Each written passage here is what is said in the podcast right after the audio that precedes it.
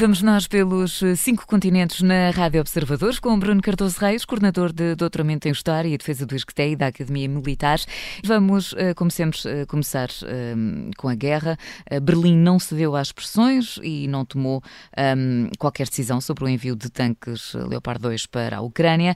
Há umas semanas estiveste precisamente em Berlim e na altura falaste do, do comprometimento dos alemães com a guerra. Esta decisão mostra que a Alemanha não está assim tão comprometida? Bem, eu acho que eh, mesmo os meus colegas alemães eh, falam desta coisa que é, apesar de tudo, Berlim não é bem necessariamente o resto da Alemanha, não é? Uh, portanto, uh, se calhar devia ter sido mais cuidadoso e falar mais do comprometimento dos, de Berlim e dos berlinenses uhum. uh, com, com, de facto, com o apoio à Ucrânia. Eu acho que também temos de ter este cuidado, que é, a Alemanha, apesar de tudo, é um país relativamente grande, complexo, Uh, lá está, dentro do próprio governo uh, há três partidos e há dois partidos que estão, uh, há, destes três partidos, há dois partidos que estão muito claramente a apoiar, nomeadamente esta medida mais controversa de enviar tanques alemães, tanques pesados alemães, estes Leopard, que agora se tem falado tanto, de facto para a, a Ucrânia. Os, os verdes, que aliás historicamente nem são propriamente um partido belicista, pelo contrário, e, uh, e os liberais. Não é? Uh, os jovens liberais até têm uh, uma campanha em que dizem se querem parar a guerra, mandem tanques para, para a Ucrânia. Não é? portanto, aqui estamos a falar sobretudo do SPD portanto, e desta, de facto desta resistência de uma certa esquerda histórica alemã à ideia de voltar a haver tanques alemães de facto a protagonizar uma guerra no leste da Europa. Um, há de facto uh, também esta questão de, na, na cultura política alemã uh, pós-1945, de facto haver uh, um, um, enorme, uma enorme resistência à ideia de que as armas podem ser uma solução na, na política internacional, que a força armada pode ser útil, um, um, enorme valorização do compromisso e da negociação. e, portanto, de facto, há aqui mudanças muito grandes. O próprio chanceler Scholz reconheceu que era preciso eh, uma, uma, uma, viragem, não é? O que ele chama Zeitenwende, não é? Mas, de facto, eh, isso eh, é difícil. Mudar de cultura estratégica é, é difícil. acho que, de facto, é possível reconhecer tudo isso. Agora, aqui o que é também muito claro é que, de facto, estamos num momento crucial uh, da guerra. Uh, é previsível que haja novas ofensivas russas.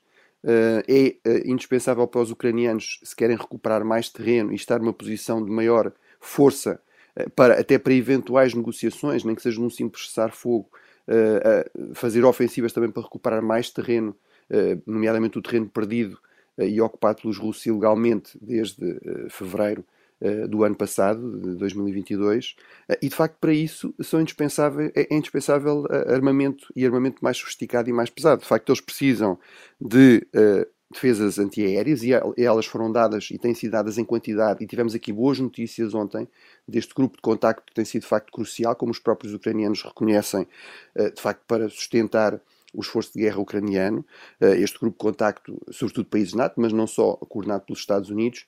Eh, é verdade que a Alemanha tem sido o segundo país que mais tem dado à, à, Ucrânia, depois dos Estados Unidos, quer em termos financeiros, quer mesmo, em termos militares. Por exemplo, estes sistemas antiaéreos muito sofisticados, o IRIS-T, uh, um sistema uh, Patriot.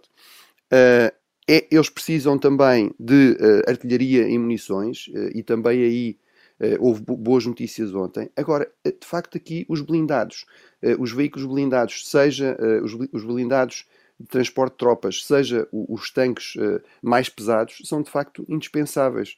Eh, para dar a mobilidade, para dar a, capacidade também de resistência uh, e evitar baixas, para dar a, capacidade de fogo móvel para, de facto, conseguir, por um lado, contrariar ofensivas russas com mais eficácia e depois conseguir ter aquela capacidade de quebrar a linha da frente, de explorar essas rupturas na linha da frente que podem permitir ganhos territoriais significativos e, portanto, isso aí parece de facto incontornável. Eu diria que, apesar de tudo, podemos ver aqui o copo meio vazio, meio cheio. Acho que é importante que um, seria ideal que a Alemanha tivesse já dito que sim. Apesar de tudo, temos de perceber que a Alemanha acabou de mudar de ministro da Defesa, não é? Portanto, o homem mal teve tempo de tomar posse, não é?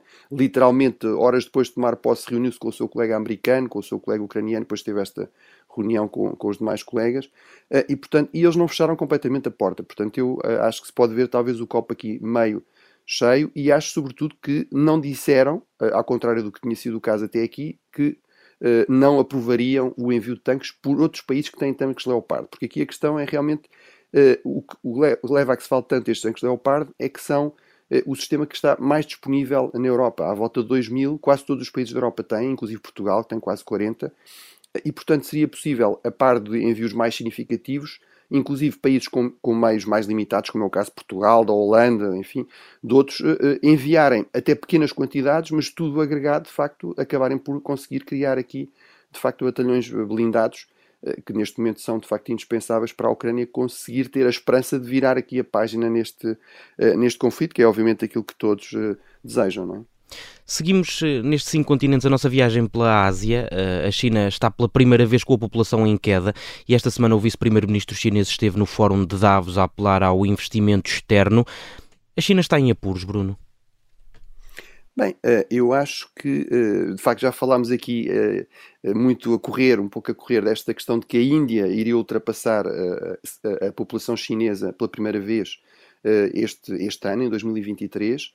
Uh, portanto, são os, obviamente os dois grandes países em termos demográficos, mais de um bilhão de, de pessoas, na verdade mais de um bilhão e 400 milhões de pessoas, uh, mas se calhar isso até já aconteceu, de facto, uh, e esta quebra da população que os, os próprios demógrafos e políticos chineses já, já, já previam para os próximos anos também chegou mais cedo do que o previsto. É possível que o Covid aqui também tenha ajudado alguma coisa, no sentido obviamente negativo, Uh, eu acho que de facto isto é, é um sinal de que uh, um, um, certo período, digamos, de enorme dinamismo, de enorme expansão da China, se calhar realmente chegou ao fim.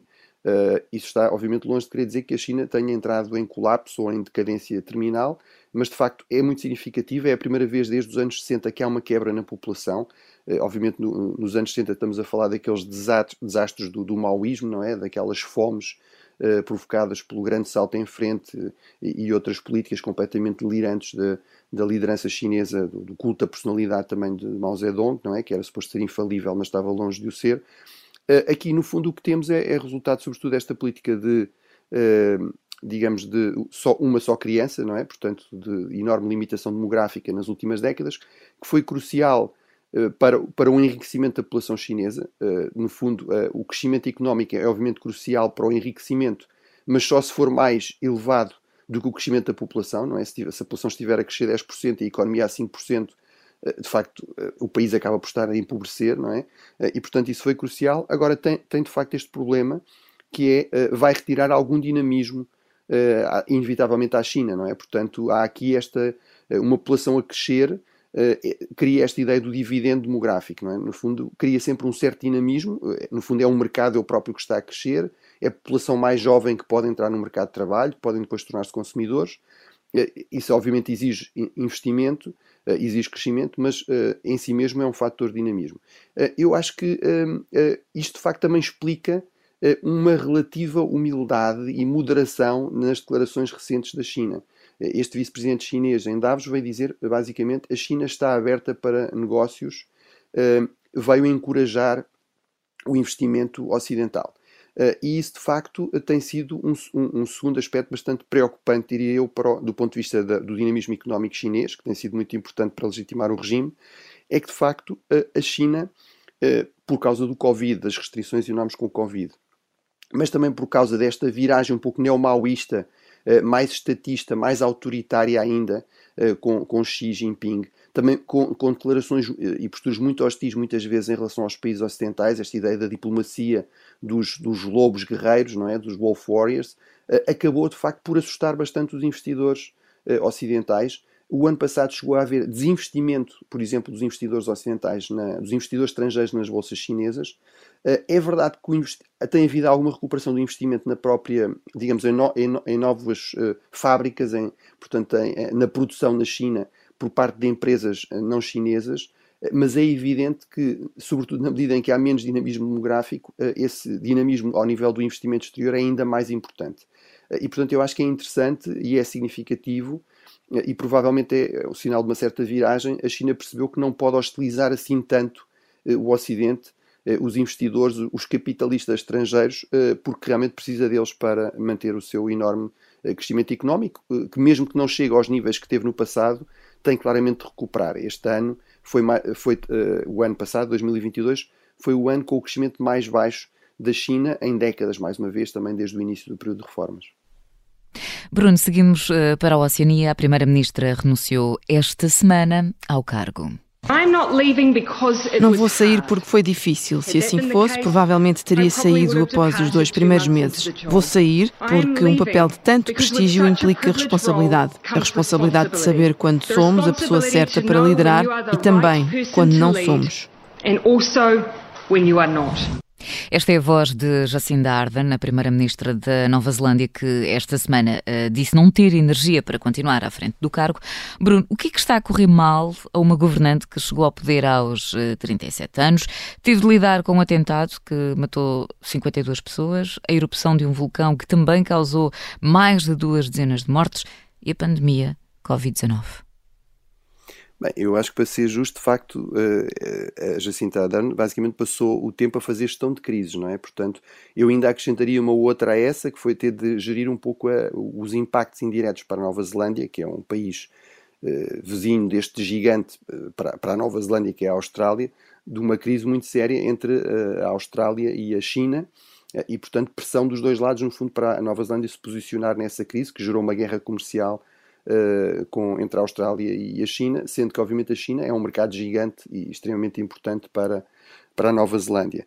Uh, eu acho que, de facto, uh, como ela própria diz, houve aqui um desgaste pessoal, enfim, acho que aí não temos razões para duvidar disso.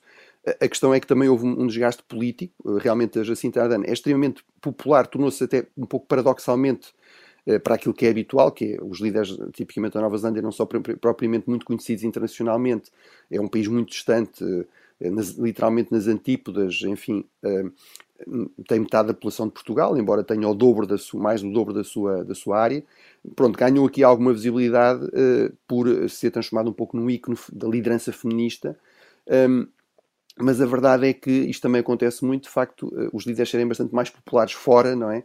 Eh, do que dentro. E, portanto, eh, ela foi eh, acumulando, de facto, algum desgaste. também os próprios comentadores políticos da Nova Zelândia dizem que havia um pouco um fenómeno de, de facto, um, enorme peso sobre ela. Portanto, ela era claramente a figura dominante no governo, não tinha ministros muito fortes e, portanto, isso acabou por também, provavelmente, ajudar a este desgaste. E ele traduziu-se politicamente, inclusive nas sondagens. Ou seja, acho que a última sondagem mostrava o Partido Trabalhista, o partido da Primeira-Ministra, com 31%, face a 37% ou quase 38% da principal partido da oposição, da direita, do Partido Nacional.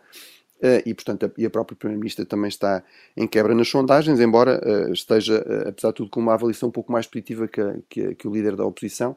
Mas, portanto, eu acho que ela considerou que, havendo eleições agora em outubro, a Nova Zelândia tem o sistema basicamente parlamentar britânico, é uma, antiga colónia britânica, claro, Uh, e, e, portanto, uh, pode, o novo líder do Partido Trabalhista, que a vai substituir, pode ter aqui alguns meses para tentar recuperar a iniciativa política e, eventualmente, ainda ganhar as eleições.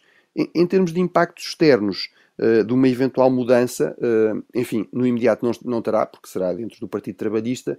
Se acontecer em outubro, com a direita, digamos, da Nova Zelândia a subir ao poder, eu diria que talvez não seja expectável uma, uma grande mudança, mas pode-se pensar que talvez haja um pouco de maior, de maior aproximação à Austrália e aos Estados Unidos e se calhar um bocadinho mais de distanciamento em relação uh, à China, como sabemos tem estado muito ativa nesta zona do Pacífico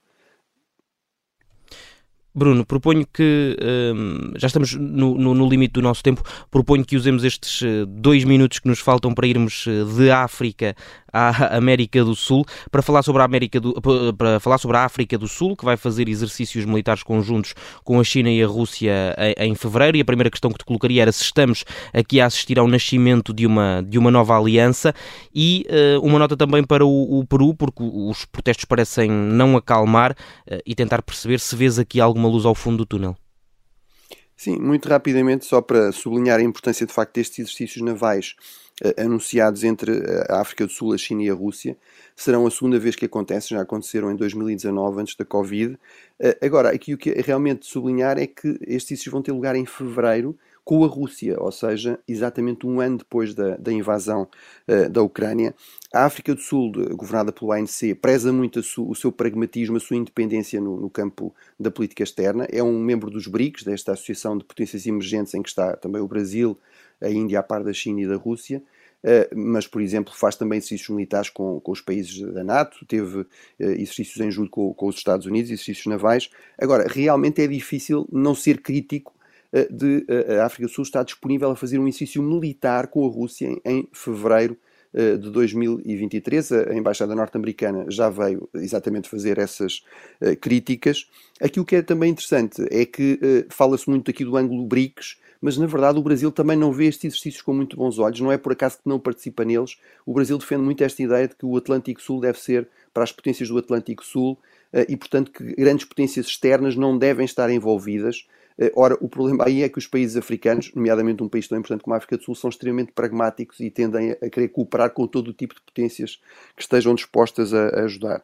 Em relação ao Peru, acho que realmente confirma-se, infelizmente, eh, aquilo que, que dissemos aqui há umas semanas atrás. De facto, a, a saída eh, de Pedro Castilho não resolveu o problema, pelo contrário, agravou a instabilidade no Peru. Aqui o que é realmente muito preocupante é o enorme descrédito da classe política. As sondagens mostram que 85% das pessoas uh, rejeitam uh, genericamente a classe política e quase 50, mais de 50% uh, vê com bons olhos a possibilidade de um golpe de Estado. E, portanto, de facto, acho que nós temos de levar muito a sério essa possibilidade de um novo golpe do Peru ou, do prolongar desta instabilidade crónica, o que obviamente é são péssimas notícias para os peruanos e também são más notícias para a região e, obviamente, para o mundo. Obrigada, Bruno, e até para a semana. Obrigado. Até, até para a semana. Bruno Cardoso Reis, na próxima semana, obviamente, estamos de regresso com mais uma edição do Cinco Continentes aqui na Rádio Observador.